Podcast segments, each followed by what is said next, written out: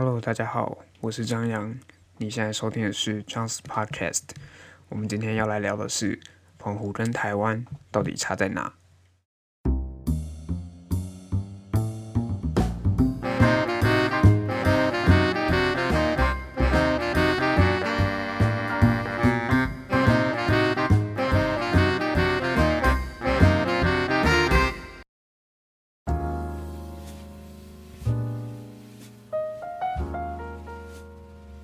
首先，我怕有些正在听这集的人不知道，所以我还是解释一下好了。呃，我是澎湖人，然后从小在澎湖念书到高中，然后上大学才到台北读书。但我自己的经验比较不一样，因为我从小暑假就很常待在台湾，因为我妈都会带我我们去高雄找我阿姨，然后我最常有在高雄待过一整个暑假。我很印象很深刻是八八风灾那一年，然后我高三的时候，因为我学音乐嘛，然后我要上主修课，那因为老师在台北的关系，所以说我一个礼拜或两个礼拜大概会飞台北一次去上课，所以以我自己的经验来讲，我从小对于澎湖、高雄跟台北这三个地方其实都是算蛮熟悉的。那既然我们今天要讲的是澎湖跟台湾之间的差别，我觉得我可以先跟大家，呃，分享一些，如果你是澎湖人或你涉及在澎湖的话，你可以享有的一些社会福利。那第一点当然就是机票价格比较便宜。如果大家呃要来澎湖玩的话，应该就会去查机票的价格。那只要你不是涉及在澎湖的人，你的来回的价格大概就是四千多块钱。那澎湖人，如果你涉及在澎湖的话，那其实来回的价格只要两千多块钱，所以在机票的价差上就会差很多。那当然这会因为每个航空公司之间会有不一样的价差，但是平均大概就是两千四百多，所以其实是便宜蛮多的。而且澎湖的大学生一年会补助一万块的机票补助。那对于像我这种因为工作关系，我比较需要常常来回澎湖跟台湾之间的人，其实就会省很多的钱。那还有澎湖人搭公车是不用钱的，虽然我们等一下会讲说澎湖的公车其实蛮不方便的，我觉得啦。那再来就是医疗方面的健保给付，最简单就是诊所，澎湖看医生只需要收五十块的挂号费。那相比在台湾的一百五十块挂号费，其实就会便宜很多。所以我在台北的时候，其实都很避免我自己生病或者是我要去看医生这些事情，因为在台北加上有些药，如果它不是有健保给付的话，在台湾看医生可能就必须要付一百五十块，加上你领药的钱。但是在澎湖五十块可以搞定非常多的事情。那最后就是在升学制度上，高中升大学的时候有保送制度，那这个我最后会来提一下，我们得等等再来聊。那再来我们要来谈的是啊，其实澎湖人出外读书或工作，好像是必不可免的一种生活经验。因为高中之后升大学，大部分的人一定都会到台湾本岛。读书，除非你是就是继续留在澎湖就读澎科大的话，那其实大部分的人都会到台湾本岛去读书。那有些人或许在大学毕业后他会回澎湖工作，那其实也有很多人就是他直接会选择在台湾就业。所以其实澎湖的人口外流是严重的。依照我手边的资料，我去查询了一下，截至到二零二零年年底，就是去年年底，澎湖县的人口数大概是十万五千九百五十二个人。那老年人口的占比大约是在十六 percent 左右，而且在十六 percent 里面有一成的老人是需要长期照护的。所以其实我们可以看到，澎湖它是一个呃严重的高龄化的社会，而且是。有一部分的老人，他们是需要被照顾的。那以我们家来说，我的外婆就是一个需要人家长期照顾的老人。所以，其实，在澎湖的很多，比如说像医疗上啊，然后像外佣这些需求，其实是蛮高的。那因为今天要做这一集 podcast 呢，我前天在 IG 上就开了两个问答。有调查了一些澎湖人去台湾念书或工作时候，觉得遇到跟台北或其他城市差异最大的地方。然后我有调查了一些台湾人对于澎湖的生活的印象或想象，因为其实我觉得啦，很多台湾人对于澎湖的生活会有很多既定的印象。然后甚至我大学同学超爱，我记得我刚上大学的时候，我大学同学超爱每天在我旁边唱外婆的澎湖湾，我觉得超级讨厌，我真的讨厌人家在我旁边唱外婆的澎湖湾。所以，嗯，我觉得我们今天可以来破除一些就是台湾人对于澎湖人生活的迷思。那我们今天就一起来看一下这些调查的结果。呃，首先我收到大家最回答最踊跃的回答，就是在交通方面的差异。有人说在台北路程就算只要十分钟，他也会觉得远，这是澎湖人说的。那或者是说，有人说澎湖是公车一小时一班，跟台北是公车五分钟或三分钟一班的差别这一类。的确，因为在澎湖公车，它并不是一个那么方便的交通工具。虽然说我们前面有讲到，在澎湖的公车是免费的，那有时候一小时一班，而且它不会准时的出现在你家前面的公车站牌，所以其实你也不一定会搭得到。那以我自己的例子好了来讲好了，我其实以前读高中的时候，有时候会搭公车出门，因为那时候还不能骑机车嘛。那我就必须要算准我家外面的那个公车站牌，还有公车来的时间，我必须要提早至少十分钟出去等公车，我才会搭得到。那而且我家还不是太乡下的地方，我家只是马公市的郊区，就公车就这么难搭的。但有一点我觉得很厉害是，澎湖的阿公阿妈们，只要他们要去。早上要来菜市场买菜，他们都会搭到公车。我觉得这一点我很佩服阿公阿妈。但是在双北地区啊，因为我自己是住在板桥，其实我之前住的地方外面就有一个公车站牌，那其实就有一班公车，它真的是随搭随有，就是三零七。在台北真的三零七真是随处可见，你只要。不管要去哪里搭三零七，我觉得都非常方便。所以其实我后来有时候，嗯，只要我需要去台北市区，我通常如果就是搭捷运，那不搭捷运的话，我就会选择搭公车。那回到澎湖的交通方面，因为大众交通工具其实并不是那么方便，所以机车跟汽车就会成为最主要的交通方式。那我真的必须说啊，如果你住在澎湖，但是你没有机车或汽车，其实你根本就不太能出门，就算你双脚万能好了，你真的会走到死掉。但如果你是有汽车或机车的人啊，移动到任何地方基本上不用超过十五分钟。就连我从我家就是到我乡下的阿妈家，其实大概也只要二十到三十分钟就到了。所以其实这个路程，如果你换算成在台北路程的话，其实还蛮快的。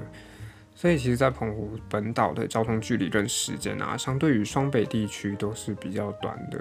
因为像我之前可能必须从板桥到新义区去上课教学生，那我如果今天要上课的话，我就必须要提早一个半小时出门，我才能比较有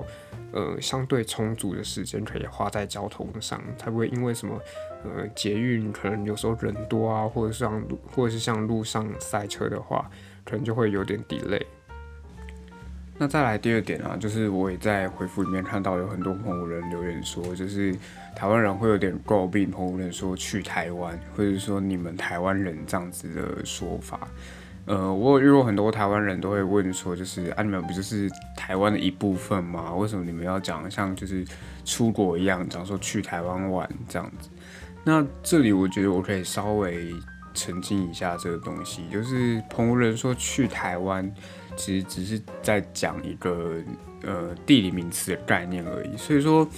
呃，它其实不是说一个有点类似国家跟国家概念，它只是一个我们在讲地理方位名词的概念。所以其实这一点我觉得倒没什么大问题，就是而且我们从小就是都这样子讲，然后我们的爸妈也都是这样子讲，所以。其实这已经是一种习惯了。再来，我在整个回复里面看到，大概是第三多的，就是很多澎湖人会觉得台北的步调很快，然后在人跟人之间的人际关系的相处比较需要小心。那这一点，我相信其实不止澎湖，只要你是从中南部上北部读书工作的人，其实我觉得都会很有感觉。我记得我妈以前很常跟我说，就是台北人，她觉得台北人很现实，或者是很势利之类的。但我不知道我妈是有被 台北人伤害过，还是怎样，会导致她这样子讲。但我在这方面的感受其实不太多，就是我觉得其实大家都一样。不过的确像大家讲的，台北的步调会比较快一点，然后有些人会觉得跟不上。那不管是你从平常走在路上走路的感觉，或者是整个台北的资讯的流通量，或者是流通的速度，或是社会整体的感觉，其实都给人比较快速，然后比较讲求效率的样子。但我本人的感觉其实也还好，因为可能我自己的个性跟步调是属于比较快的人，所以其实我反而觉得台北的生活我还蛮能适应的。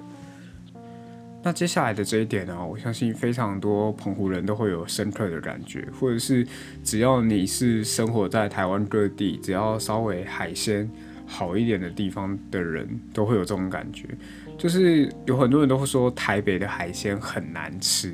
或者是说台湾本岛找不到海好吃的海鲜。这样子讲，我觉得可能有点严重啦，因为毕竟台湾有某些地方的海鲜，我觉得还是很棒的。毕竟你在澎湖，你就吃不到东港的黑尾鱼或者是旗鱼之类的。但是，呃，讲回澎湖的海鲜这一点，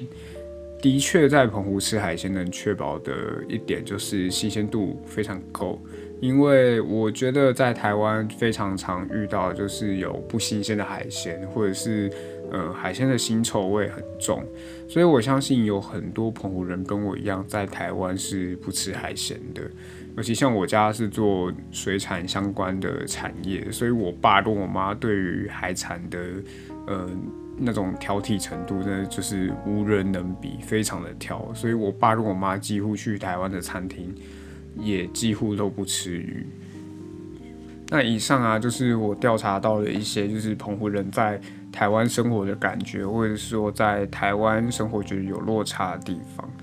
那看完澎湖人在台湾生活的感觉啊，我们接下来也来聊一下，就是很多台湾的朋友们对于澎湖的印象，或者说澎湖的一些想法。有人就说，你们是不是天天都吃海鲜，然后每天吃牡蛎？那关于这点，我觉得应该换一个讲法，就是澎湖人的餐桌上海鲜是非常重要的一环。那这个无可厚非，是因为生活环境的关系。因为你就想，澎湖它就是一个靠海的地方，那在农业的发展条件其实并不是很好的状态下，海鲜或者是海洋资源就会成为澎湖人生活很重要的一环。那像我爸就是属于晚餐必须要有鱼在餐桌上的人，或者是说他必须要有海鲜在桌上。那这个不是完全啦，也是有不爱吃鱼的海澎湖人，真的有。但是你说是不是天天吃牡蛎？我必须说，每天吃牡蛎真的会吐死，会非常恶心。因为其实我本人不是一个太喜欢吃牡蛎的人。所以我觉得大家也不要觉得说澎湖就是每天吃海鲜啊，然后每天吃牡蛎。有有一个东西，如果真的让你每天吃的话，你也会觉得腻。那再来就有人说，呃，是不是岛很小？就是澎湖整个岛很小，然后一出门就是海，然后整个岛上都是朋友之类的。那首先，澎湖真的没有大家想的那么小。所以基本上不会所有的人都住在海边。我觉得，如果所有人住在海边，这是一件非常可怕的事情。那虽然不是住海边，但是离海边的距离就会比较近一点。对，那再来是整个岛都是朋友这一点，我觉得虽然没有到整个岛都是朋友这么夸张，但是大家呃相互之间认识的几率是蛮高的。因为有人可能从幼稚园到高中毕业为止，可能都是同班同学。那即使他没有一直同班，基本上也也都会同校。因为，呃，以马公市来讲，比较大的国中大概就两间，然后全澎湖的高中只就只有两间。所以说，呃，大家在求学的过程中，其实同班或同校的几率都很高。那而且澎湖的职业人口除了农渔业以外，大部分就是军工教人员，所以其实有很多同学的爸爸妈妈都是同事啊，或者是朋友。那我只能说，在澎湖绝对不能做坏事，因为你做什么坏事，立马全世界都知道你是谁，还有是谁做的。所以其实我也很常听我妈跟我爸说，哦，那个谁谁谁家他们又怎样怎样怎样什么东西的。然后我就想说，为什么他们都知道？然后我妈就会说，啊，就那个谁谁谁讲的啊。然后我就想，天哪，这个资讯的流通量或和流通速度真是太可怕了。再来还有一点就是，有人说澎湖的物价是不是很便宜？这点我觉得完全不是，因为因为呃，我认为澎湖跟台北的物价水平其实差不了多少，不管是在地价或者是房价、物价指数方面，其实都跟台湾本岛不会落差太多。我呃，因为要做这一集，我去特别比较了一下，就是我搜寻了马公市的高级住宅区跟呃新北市板桥府中府中路地段的这个公告地价大概是多少。那其实相互比较之下，其实没有什么差，它就是公告地价大概都在三万到四万之间。当然，真实的地价不会是这个数字啊。那而且澎湖这几年的地价也一直都呈现上涨的状态，所以其实大家千万不要觉得来澎湖自产或是来澎湖买房子会比较便宜，并没有。那物价方面，其实大家想一下就会知道，双北的物价高，有可能是因为包括综合了店租啊、地段等等的关系，会造成呃东西贩卖的物价会比较高一点。但是澎湖的物品，换个想法来讲的话，澎湖的物品它必须仰赖空运或海运运来澎湖贩售，然后加上物流运送的成本，其实很多东西呃并不会比台湾便宜。那我真的觉得会比较便宜的，大概就只有海鲜而已。那最后一点是我想要提的，就是台北跟呃澎湖教育资源方面的落差。其实澎湖本岛相对于其他的离岛来说，我觉得教育资源还算是比较充足的状态。那其实你只要离开澎湖本岛到其他的二三级离岛，就例如像呃大家来澎湖常会去玩的西美啊，或者是望安这类的小岛，或者是说你到澎湖本岛的乡下地区，就例如像西屿这些地方，其实很多的教育资源并不是那么充足，而且受到少子化的影响，很多的小学其实每年都会遇到。他要不要被并校，或者是说要不要被废校的问题？那这样子的情形下面，其实很多的教育状态其实并不是那么的完整，或不是那么全面。但也会有人说，现在网络非常方便啊，是线上学习的资源不是很多嘛？这样子讲，我觉得也没有错啦。但是，首先我觉得要必须要了解的一点是，网络上的资源它。流通量很快，然后资讯量很大，没有错。但是对于学生的吸收程度来说，是不是那么有效？我觉得这可以，我觉得这很有待讨论。那再来就是假设像我本人学音乐，或者说像我妹是读美术班，这类属于比较是特殊教育的部分。其实，在朋友的资源并不是那么多，而且也没办法线上学习的。就光听音乐会这件事情好了，对于学音乐来学音乐的学生来讲，其实听音乐会我觉得蛮重要的。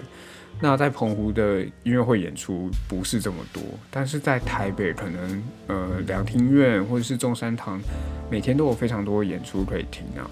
那所以说，呃这几年也有很多人在讨论说。呃，离岛的升学制度里面，是不是还需要保送制度、加分制度，或者说繁星这些东西？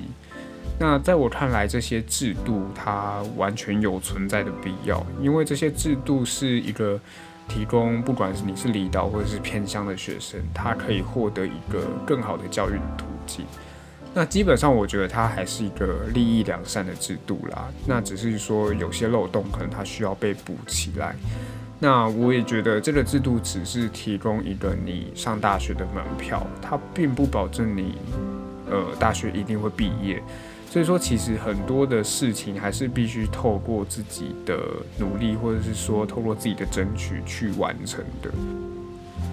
OK，以上就是今天 Podcast 分享的内容。如果你有任何的想法或意见，都欢迎用底下的留言或小盒子传送讯息跟我说。我相信大家听完这一集，应该都对澎湖的生活有更多不一样的想象。那如果你喜欢这个 podcast，也可以订阅它，这样子就不会错过我的单集上架。那我们就下次见喽。